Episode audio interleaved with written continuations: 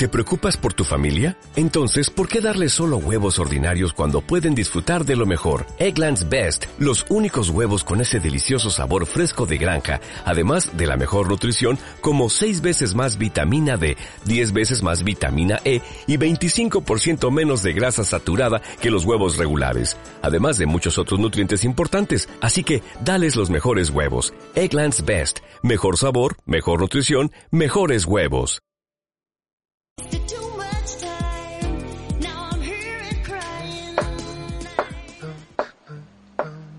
Radio Illescas. Atentos a lo más cercano.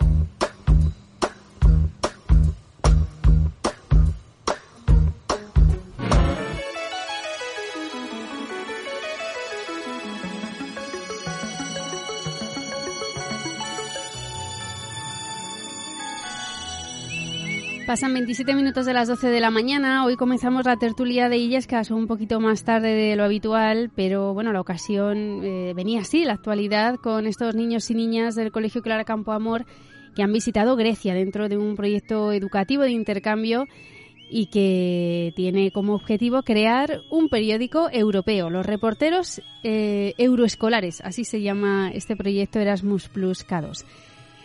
Buenos días a todos. Buenos días. Buenos días. Buenos días, Raquel. Y bueno, gracias por la espera, ¿eh? por, por la paciencia. Saludamos a Juan Bailón, a Fernando Elena, a Fernando Alejo, a Félix Sánchez y a Julián Saudí. ¿Cómo ha ido este mes en general? Bueno.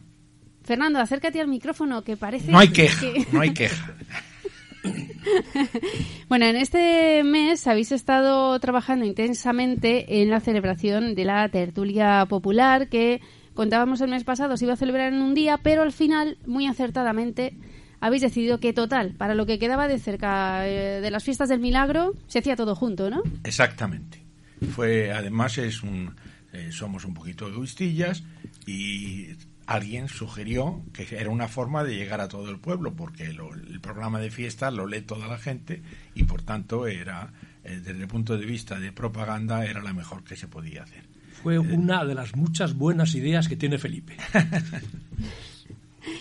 Pues eh, finalmente será el día 13, el domingo 13 de marzo, por la tarde, ¿no? Exacto, a las 7. Parece que después de una cata de vino que hay a las 5, y, es decir, yo espero que la gente no haya abusado en la cata y vaya. No, pues mejor es que abusen y, y así nos llegue el nuestro. Estamos alumbrados.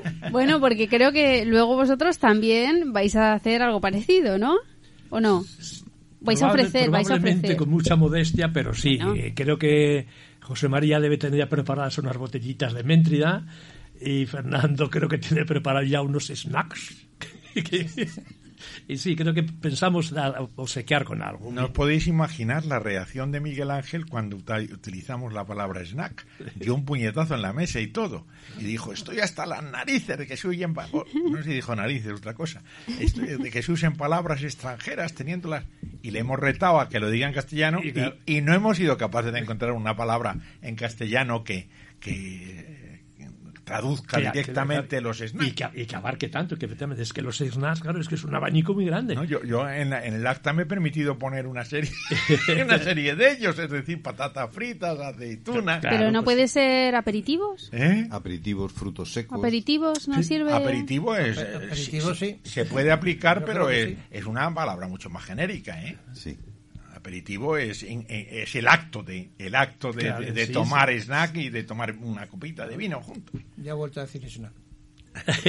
Ah, vale. Es, es decir, el aperitivo incluye la. Eso es, los la, snacks. eh, la bebida. Ay, vaya. La bebida y la comida. Sí, porque como bebamos solamente vino de Méntrida, pues nos podemos va a perder el conocimiento unos cuantos. es un vino muy, muy, con muchísimo cuerpo, con mucha grabación alcohólica. Pero eso normalmente se, debe, se pierde en, ra- en proporción al conocimiento que tengas. Ah, Si vale. de por sí ya tienes poco, poco por perder. Bueno, pues estáis inmersos en, en esta organización. Bueno, estáis inmersos. Mm, ¿Ya lo tenéis todo clarísimo o queda algún detalle que perfilar? Pues yo diría que casi no, porque inclusive estuvimos, si no me falla la memoria, antes de ayer en la biblioteca para ver cómo se iban a disponer los asientos, las mesas y tal, y a ver cómo funcionarían los los medios audiovisuales y tal, y hoy nos atendió Tomás y Eva de, de, maravilla, todo han sido facilidades, se hizo una prueba con el ordenador y conectado a la pantalla, han dicho, la, han pensado ellos la disposición de las mesas que van a poner, en lugar de mesas corridas, se van a poner los sillones de lectura para hacer un ambiente un poco más, de tertulia, Sí, sí, están, están volcados en, en ayudarnos. Yo creo que si, si, si, sale mal es que somos unos mantas, porque tenemos facilidades por todos los lados. No, pero si no puede salir mal. Una tertulia es una tertulia. Es decir, que, que allí se van a poner ideas y entonces yo no, yo no quiero que la gente se lleve una idea equivocada de, de lo que somos es decir, que decimos muchas tonterías en la tertulia, ¿eh? Y no, hay mucha honra que se dice.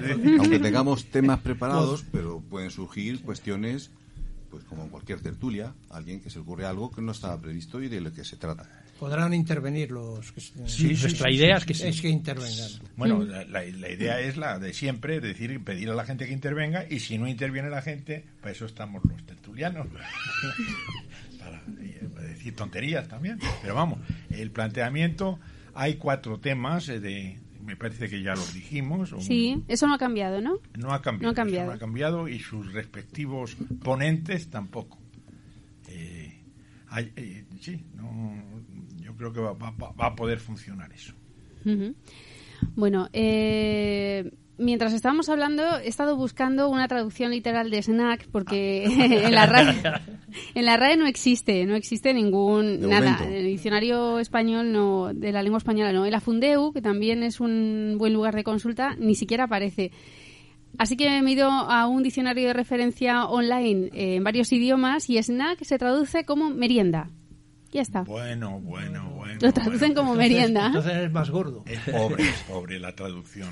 Y snack bar, cafetería. Bueno, el, Eso sí, el, idioma inglés es así. Una expresión tiene significados muy amplios con respecto a un idioma como el nuestro, como el español, que es, que es riquísimo y tenemos muchísimas, muchísimas expresiones, muchas expresiones para definir las cosas, pero los ingleses con una sola expresión o una frase con, con tres palabras están diciendo montones de cosas. Tienes el, ejemplo en los artículos ingleses, el THS, eso vale, vale para todo, el THE, el TS. Te vale para masculino, femenino, plural, singular, vale para todo. El artículo. El artículo. sí, Sí, bueno, y con los eh, phrasal verbs estos, tenemos el mismo verbo, le vamos quitando y poniendo preposiciones y cambia totalmente el significado. Por eso ellos tienen muchas dificultades con nuestros verbos. Nosotros también nos cuesta, pero en cuanto coges el tranquillo a los verbos en inglés, pues es que eh, es muchísimo más sencillo que lo nuestro. Lo que yo no sé si es el inglés ahora, este English, English, Spanglish, o es el inglés de verdad. Porque yo creo que a Shakespeare le entiende poca gente. ¿eh? y eh, actuales, es decir, que, que, utiliza precisamente verbos mucho más ricos que los que se usan ahora, porque matamos o matan los ingleses, yo no, no, sé nada, pero lo matan con, con afijos y prefijos a, los verbos. Bueno, español, imagínate el documentos que tenemos y que manejamos nosotros en nuestra información, el libro de Paco, que es algunas veces es difícil de entender, porque son, es un castellano tan sumamente antiguo que, que nos cuesta trabajo. Pues, supongo que sí, todos los idiomas lo mismo, ¿no? Bueno, he encontrado más traducciones, esto va mejorando, porque otros lo traducen como bocadillo, otros como tapas, bocata. Tapas más bien, yo creo que la, la palabra tapas, porque no sé si tapas es, es, es también académico, no lo sé. Sí, supongo que sí. sí, la, tapa sí, Pasa que nosotros definimos como tapa algo que normalmente está cocinado.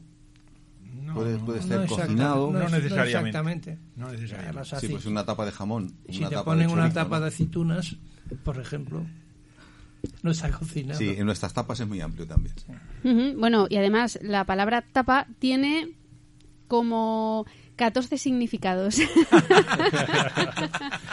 ¿Qué es eso? Incluido, No, no, eso es una pobre, no, no me confundáis. A ver si ahora me voy a tener que arrepentir del España. El que tenga muchos significados una palabra es lo contrario que riqueza. Claro, como en inglés. Lo que nos pasa es lo contrario que riqueza. Es decir, cada, cada, cada significado, cada concepto debe tener una palabra. Sería Y una- la tiene, ¿eh? Y la tiene en castellano incluso. Tiene dos o tres palabras para un mismo significado. Eso sí es riqueza. Pero no me habléis de riqueza si, si... Ye- Yo leí en, en cierta ocasión que la palabra tapa venía de cuando ponían la bebida Sí. y encima le ponían un... Para que no entraran las moscas. Para que no entraran Hasta las que moscas. llegaban los, los de las postas, los, los de los correos, a recoger los correos en las cantinas. Eh, efectivamente, Entonces le tenían la jarra lo- preparada, como cambiaban de caballo en segundos, Claro. le tenían la jarra preparada. Le, le ponían una tapa. una y a tapa. alguien se le ocurrió poner algo Algo comestible, encima de la tapa. Algo comestible, para tapar algo comestible. Y ya llegaba el tío, se la comía, mientras habían cambiado el caballo, y, y salía pitando Claro, con el correo. Ese es la- el origen Ese de la es el origen de la tapa. Yo el, el relacionarlo con la posta o con los... Sí, sí, con la posta no, era. No, no, lo Bueno, había posta visto. o bares, yo también lo he bien, oído en, en bares. Pero vamos. En bares, sobre todo por el tema de las moscas. Sí, sí, sí, sí, eso sí está claro. Entonces tapaban con un plato, con algo, y alguien decidió poner encima algo comestible. Decidió muy sabiamente. Además que sí, Muy sabiamente. Muy sabiamente. Porque aunque sea... po- y le- en el extranjero se echa mucho de menos, ¿eh? Es decir, que te pongan la bebida a palo seco es un- una... Pero eso pasa también aquí, ¿eh? Sí, Depende de la comunidad, sitios, ¿eh? no te ponen tapa. Hay muchos sitios. Y- Depende y, en qué siguen comunidad. funcionando. Sí. Porque yo les castigaba con no ir malo. Sí, pero ya la gente se acostumbra. En Zamora, en Zamora es curioso, es un bar de mucho tapeo, de mucho. Además tiene una especialidad de punta pala. Pero van aparte del vino. Ya. Si ahí vais tres y pedís tres Las raciones. te ponen tres vinos. Eso se llama raciones. No, no, no, se no, llama... no, no, no, la tapa, la tapa. Eso es como O en el el País. Vasco. En el País Vasco claro, te ponen el vino, no te ponen nada y, al, bueno, y hay, hay unas un mostrador hasta arriba de, De pinchos. de pero lo pinchos, pagas aparte. Lo pagas aparte. Claro, sí, claro, sí, eso pasa, eso pasa en muchas comunidades. Bueno, pues eh, que nos vamos del tema. Eh, No nos vamos de ningún tema. Esto es la tertulia. Pero no tiene que ver con Illescas propiamente dicho. Bueno, bueno, bueno. En- sí, en Illescas hacen muy buenas tapas. Exacto, sí, exacto. sí, sí, sí. Y me parece que hacemos algún concurso y esas cosas de tapa, me parece. Sí, eso lo hace la comunidad, lo, re- lo- lo recorre por toda la comunidad. Illescas tendrá su día. Ujú. Bueno, pues, eh, ¿qué más podemos destacar de, de la tertulia del día 11 de febrero? Porque, como siempre, se habló de esta tertulia del vigésimo aniversario, pero mm, hay, hay muchas más cosas. A mí me gustaría destacar algo que, lo, lo- la investigación que hizo Felipe en el archivo diocesano, que ya debe dejar sin, sin género de duda la evidencia de que existió la Iglesia de El Salvador. Ah, no, pero eh, es que tú tenías dudas de la Iglesia Bueno, Salvador. como no sabemos, como no eh, sabemos dónde Fernando. estaba, El- ni el- había el- información. El simple hecho de no, de no conocer el, el sitio exacto no significa que nos dudáramos a alguien de que existía. Bueno, ¿no? seguían ahí dudas de dónde estaba. ¿no? Eso sí, eso estaba clarísimo y no lo aclaró, no lo aclaró Felipe. No lo aclaró Felipe. Lo lo aclaró Eva, Eva. ayer, ¿no? Sí. Es decir, que ayer la Eva de pronto dijo, Ah, pero sí. sí, hombre, si yo vivo en donde estaba la iglesia de Salvador. Es decir, que No, vive enfrente. no, en el Cerro Pimiento. En el Cerro de Pimiento, que era el cerrete eh, donde está- se ha hecho esa casa y dijo, yo vivía allí. Me parece que me, me pareció entender Sí, que vivía yo- yo- que vivía en el dijo, edificio. Y que la de enfrente seguía siendo de su familia. Yo me parece que fue eso Sí, sí, que sí, sí, sí. ¿no? Y, y la de enfrente era donde estaba el, el cementerio. Eso es. Por Pero eso es- dije que al sí, excavar en sus... Ella recuerda que Que, sus abuelos encontraron hablaban de restos humanos en- al excavar allí. porque Pero, era- ahora, pero del Cerro de Pimiento fue una, fue una totalmente novedad, novedad. porque Eso nunca fue- hemos para mí hablado- fue yo lo celebro muchísimo porque no sabíamos primero que existía ahí un eh, existe un cerro eso sin duda un desnivel de un par de metros o tres metros sobre el nivel del medio de la plaza y sobre la carretera todavía más es decir que ahí había un, un desnivel claro que fue Pero yo recuerdo que cuando estaba esa casa, ese un chalet, un- una casa individual, en la parte alta de ese cerrito, era mucho más marcada la altura. Ahora yo la veo más pequeña. O sea, han debido, el bueno, es edificio que que, le se ha hecho ahora, ha absorbido los cimientos lógicamente, de la casa. lógicamente. Ahora eh, el- el- lo que era el cerro se lo ha comido un, un garaje subterráneo, un aparcamiento subterráneo Eso es. que se entra desde la plaza de. Entonces sería de interesante Salvador. que nos alguien más, aparte de, lógicamente, de Eva, que sabe, por, por- le han contado, pues que confirmara lo del Cerro del Pimiento, ¿no? Que es una novedad importante y que nunca hemos hablado de ello. No, no, no, no, no sé. En, en lo que dice Felipe, eh, describe muy bien la, lo que es la, La fábrica del, del edificio en sí bueno, pues confirma de que estaba la imagen del Salvador, que luego hemos conocido en, en fotografía, y cómo era de grande, que aparentemente era de grande, era importante. Tres naves y cuatro capillas laterales. Que estaba intramuros, porque luego habla de que había extramuros. Otras. Las ermitas no tiene que ver con la iglesia de Bueno, Salvador. pero- Y no se dice si está, ojalá, y lo dijera así de claro, que estaba intramuros la, la- la iglesia de Salvador. Dice, también se encontró referencia de numerosas ermitas. Dos puntos. Extramuros se citan, las de Balaguer, San Cosme. Por tanto, la anterior estaba intramuros. No, no, no, no. Sigue, sigue leyendo que el acta está correctamente redactada. Creo. E intramuros. Intramuros se cita una ermita de la Santa Cruz. Ah, y no se cita la iglesia. Es que no era ermita, era parroquia, sí. Claro, claro, la Era iglesia. ya- eh, aunque dependía de la parroquia de Santa María, al final era una parroquia. Era- y bueno, y la, la procesión de la Virgen de la Caridad bajaba y entraba en la, en la iglesia de Salvador. Es decir, que, que documentación había bastante sobre ella. Lo que no sabemos, no sabíamos era la, la- ni, ni la estructura de la iglesia ni el- la situación exacta. Y que hay una fecha concreta de 1765 donde se habla de esto por parte del visitador del arzobispado. Es decir, que existía en esa Sí, sí, fecha. sí, sí, sí, sí. ¿Y por pero ¿se No sabe sabemos por qué se desapareció? Lo que no se sabe es por qué desapareció. No, no tenemos Bueno, suponemos que sería en, en la desamortización. Es la, la- el, el gran Es una hipótesis que, que está basada, lógicamente, en ese hecho del sí, político, ¿no? Es decir, que Porque está claro que ese edificio luego pasó a manos privadas, Privadas. que ahí esa, esa era una familia la que tenía esa casa en propiedad. Por tanto, la, la hipótesis de Fernando es la lógica. Y es que además en ese momento se produce un cambio tremendo de todos los bienes de la iglesia a manos a manos privadas. Es decir, que- Ujú. Bueno, pues seguís en, en la, la búsqueda del convento mercedario, ¿no? Intentáis ahí que haya conexiones con cada cosa que, Bueno, que se sí, claro. Es decir, es que eh, resulta extrañísimo que se, ha- se haya hablado tanto y Romo le dedica casi una página del convento mercedario y resulta que no hay ninguna documentación seria sobre ello. De forma que eh, lo que hace Felipe en esta en esta mm, investigación en, la, en el, el archivo diocesano de la, de la Catedral de Toledo es darse cuenta de que está considerado como una ermita y que está dentro del, del casco urbano. Es decir, que eh, algo, hay, algo hay raro, algo hay raro y podría ser, podría ser que no fuera más que una simple ermita, pero lo normal es que estuviera.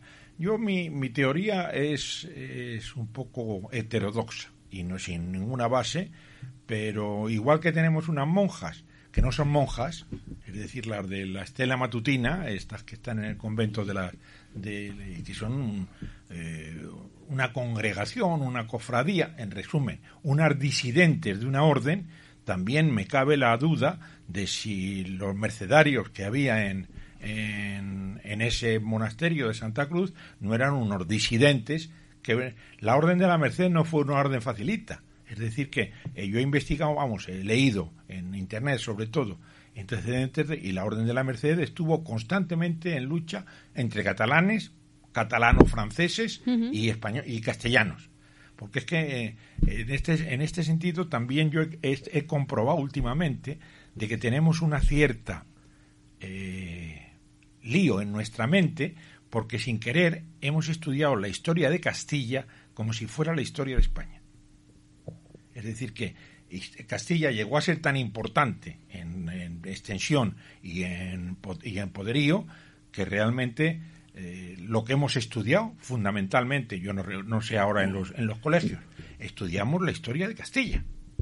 Es decir, de, se hacen alusiones a Jaime I el Conquistador, a las barras de Aragón en el Mediterráneo, Valencia, sí, sí, pero sí. fundamentalmente lo que estudiamos es la historia sí, de nuestra nosotros época. sí, hemos estudiado y se, saben los Trastamaras, se saben los Austrias y se sabe muy poquito de, de los de la- los reyes de, de Aragón y de, y de Cataluña. O sea que, que en ese sentido eh, la orden de la Merced era fiel a esta, a esta y teníamos una orden castellana que fue la que se extendió por toda América. También esa, esa es eh, Cataluña y Aragón se dedicaron al Mediterráneo. En cambio, al Atlántico se dedicaron los Castilla, sobre todo. Es decir, que, y como ahora tenemos la mentalidad de que todo, esto- todo está junto y estaba junto los reyes católicos, que era poco más que una boda. Es decir, yo aporto esto y yo aporto esto, y después se siguieron mirando, y no sé, los catalanes nos siguen mirando y los seguimos mirando como algo que no está del todo integrado. Ese- para mí Sí, es un la- la tema. historia- Entonces, par- ¿piensas que, que debido a eso no existe una documentación Podría ser, o- podría ser. Es decir, Es que es curioso lo- a ti que no te aportaron dato ninguno en Toledo. Y eso No, no, no, no, no, fue la orden, no, no, no, no es en Toledo, es el, La- o sea, la- me- me- eh, yo escribí en general a la orden de la Merced y me mandaron al arch- archivero, que teóricamente es el que más sabe de la, de la orden, claro, y este fue el que me contestó que no encontraban ninguna referencia en los archivos de la orden sobre el- un monasterio en Illescas. Ese es, esa es la respuesta. Con lo cual pueden ser unos disidentes. Con lo cual podría ser perfectamente unos disidentes, claro. Es decir, que no fueran, que no fueran castellanos, que fueran de los catalanes, catalanos, catalanos franceses. Porque incluso en la, en el origen, sí se estamos todos de acuerdo que fue San Raimundo de Peñafort. Pero lo que no estamos de acuerdo es de dónde nació. Si nació en Toulouse o nació en Barcelona o nació no sé dónde. Es decir, que, que es que hay, hay- y es que han, manipulado, eso está claro que han manipulado. Piso de Molina escribió él mismo una, una larga. Estuvo castigado no por esto, sino por sacar a muchas mujeres en sus obras de teatro, que eso tiene mucha, es muy curioso. Es decir, la, eh, estuvo, no digo perseguido, pero y, y una de las cosas que hizo Tirso de Molina fue escribir la historia más larga de la, de la Orden de la Merced, pero hasta su, hasta su momento, claro. Es decir, que no, y tampoco si había disidentes en su momento, no lo dice. Bueno, Así que son nuevos datos acerca de, de- Sí, de esa, el- de esa el- por lo de menos de que existía un, un algo, el, el, el taller, el taller donde trabajaba Félix, ese, ese existía. es una pena que no, que no conserve. Tenía por dentro, o sea, la- tenía unos medios puntos con unas columnas muy sencillas, no tenía, eran cuadradas, ¿no? De- se conoce que eran de, de ladrillo, de lo que fuera. Y, y sí, tenía un aspecto de, De iglesia. de iglesia. Pero Félix, ¿cómo llegaste o cómo sí, cómo llegaste de tuteo? Hasta allí no no Pues, pues verás, yo empecé a, a buscar un a buscar un sitio donde poner un taller y, y no sé quién me dijo, dice, habla con las bellonas. Y Las hablé- bellonas eran las, las bellonas. hermanas, las bellonas. Una solterona me parece a mí que eran, ¿no? Sí, la- Era- casi todas eran solteronas, Bueno, hermanas de, eran- un, de un, un magistrado del Tribunal Supremo, Sí. que esto les daba un prestigio. no eran propietarias del establecimiento ese, del teatro viejo que llamaba. Y entonces, pues, porque había un, una organización que daban teatro ahí en la antigüedad, en fin. El caso es que ellas eran las presidentas, eran las que manipulaban y las que tenían. Y me lo alquilaron. Y no sé más. Sin ser suyo, te lo alquilaron. Me lo alquilaron. me parece que pagaba 3.000 pesetas al mes. Tenemos pendiente y tenemos ahora a Roñoni en, en la tertulia, lo que pasa es que viene poco. Y, eh, Poco. hicieron, Como dice- hicieron un, un escenario, un escenario sí. a una altura de un metro, un metro y metro medio. y medio, no llegaba al metro y medio. es Y sí, un- el, el espacio central y luego a las orillas, que eran los que dividían las, las Las columnas, naves. que son, digo, y bueno, lo habilitaron como teatro. Y pero Félix, nunca las te... dimensiones cuadraban bien con una ermita también, Sí, es decir, sí, que sí, no eran, sí, sí, no sí. eran, no eran de una iglesia, No, sino no, más no, bien no, de una eran- ermita o de un era una ermita, una iglesia pequeña o, o de un o de la o de la esa la capilla de un convento, claro. Pero Félix, ¿tú nunca te preguntaste mm, de dónde salía ese edificio? Con Ese esa edificio. forma, esa... Ese edificio eh, no lo sé, porque ya en, en esos había corrales, patios, que daban a la calle esta de la Cruz Sí. Y, y al Tiso de Molina. Y se- yo me asomaba a las ventanas y veía patios nada más, no había... Y luego por las calles, sí, casitas bajas y eso. Pero nada más, no había ningún... Bueno, eh, yo- mi madre sí trabajaba de- de- de- la- en la generación de mi madre, en los primeros años del siglo XX, eh, tenían un- había una asociación de teatro en Illescas. Exacto, sí. Y Sí. me parece que fueron, no, me, me dio a entender que la habían financiado entre todos. Es Sí. decir, en una especie de acciones Sí. entre los entre los aficionados que, que habían comprado el sitio del...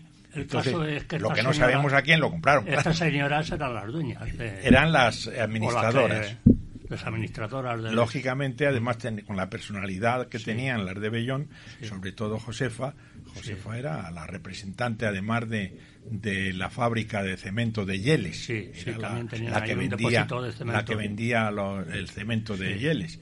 Y era la jefa de Falange también.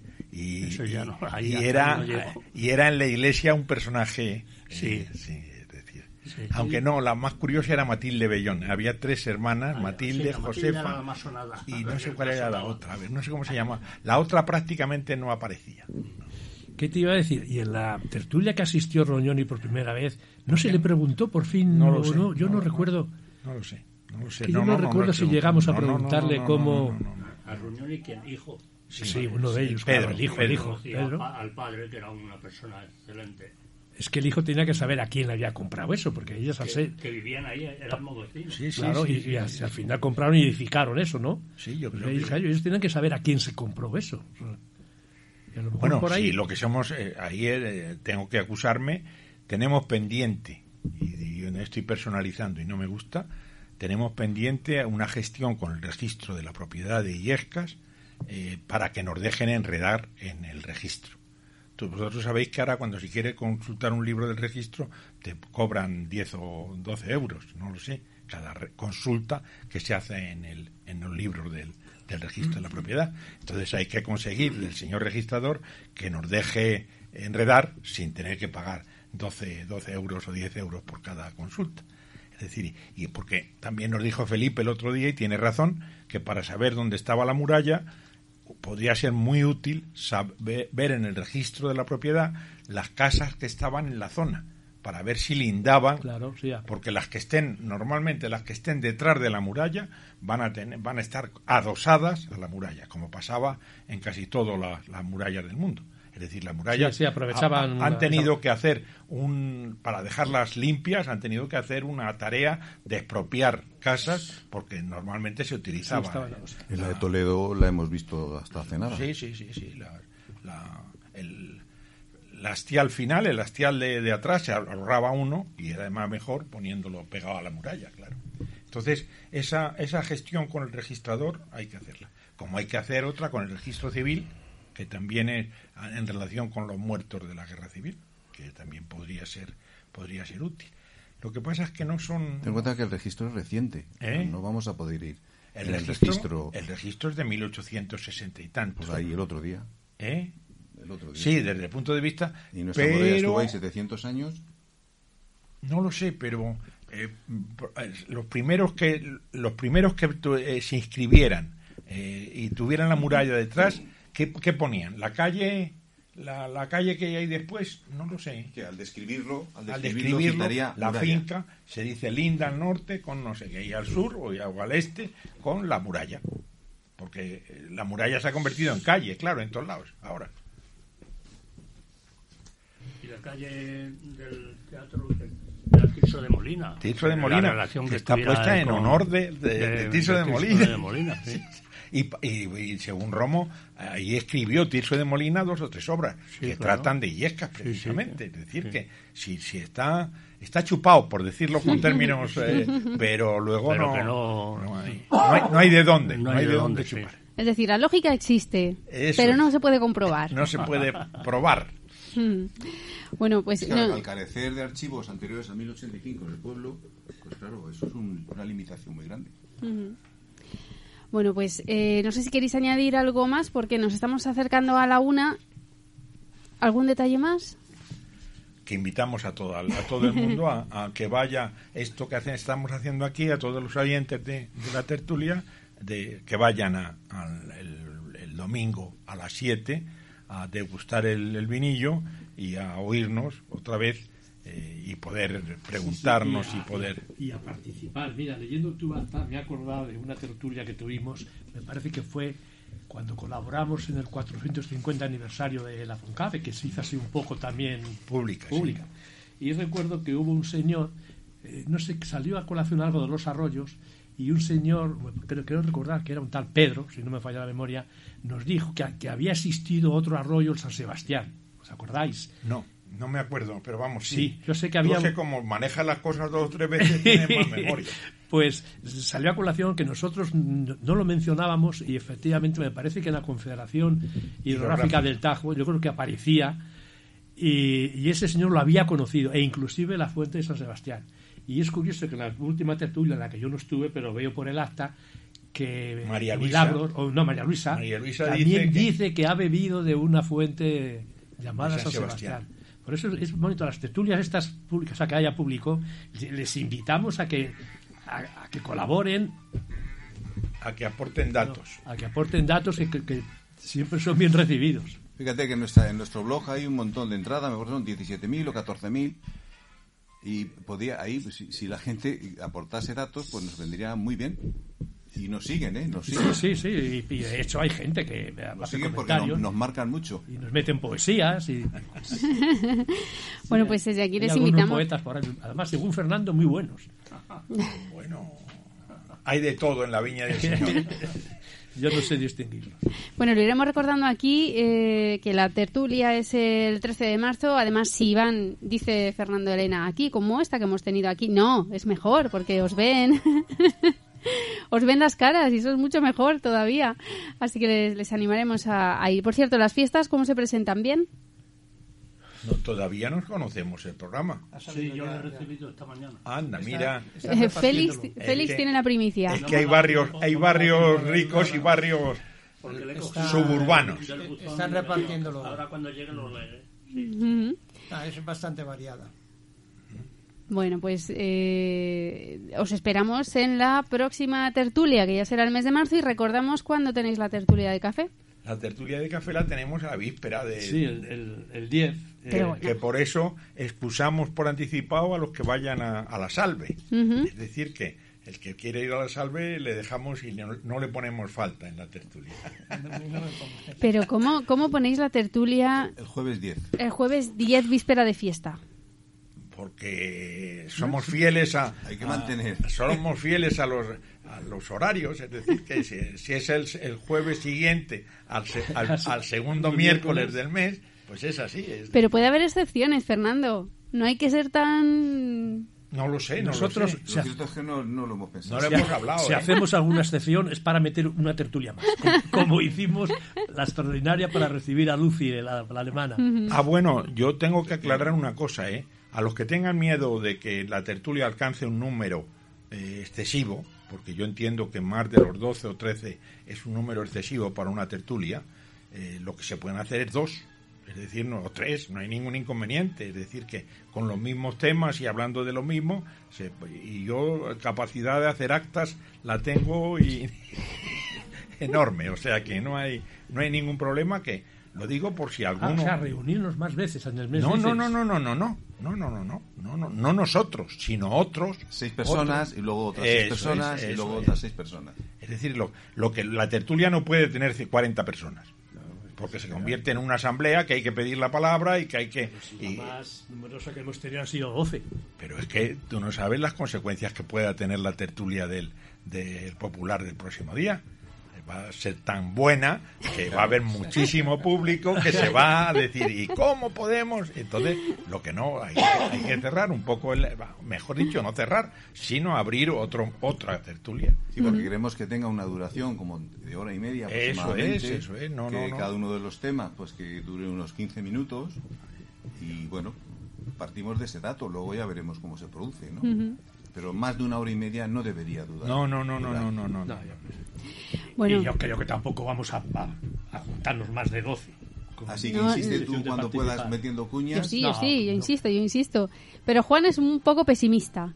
No, es que no sé a quién le oí decir que, que había que la, la- la publicidad una semana antes, que si no cansábamos. Bueno, pero si, está en la, si lo de la fiesta nos ha venido Dios a ver.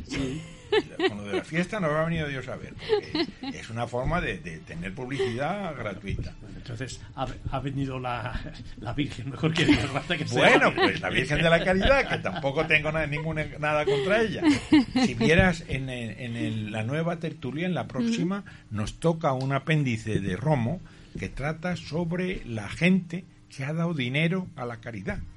Y es, pero vamos, apabullante.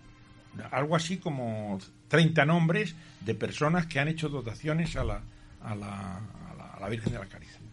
Eh, solamente en los dos primeros siglos, ¿eh? que luego yo no sé por qué pasa, el, de la, Vega es el último que ha, que ha sido importante, pero en los dos primeros siglos hay una cantidad, ya lo, ya lo leeréis en el apéndice, que se aburre uno de leerlo porque son nombres y lo que hacían era dotar... Hombre, había muchas visitas de la corona y tú supongo que eso también animaba decir, que la Virgen de la Caridad es... Con ropajes. Y efectivamente en el pueblo es casi, yo diría, una especie de, de superstición. Es que, la gente era, muy mala entonces.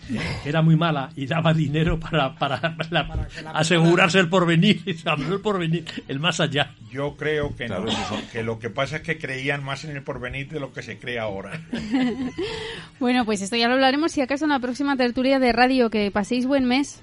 Gracias. Igual, Raquel, gracias. Y bueno, recordamos que eh, aquí en la radio sí será dentro de un mes aproximadamente, pero el día 13 de marzo tenemos una cita con otra tertulia, la tertulia popular, parecida a esta, bueno, mejor que esta, en la sala de conferencias del Centro Cultural. Nos vamos recordándoles que la farmacia de guardia hoy está en Avenida Castilla-La Mancha. Adiós.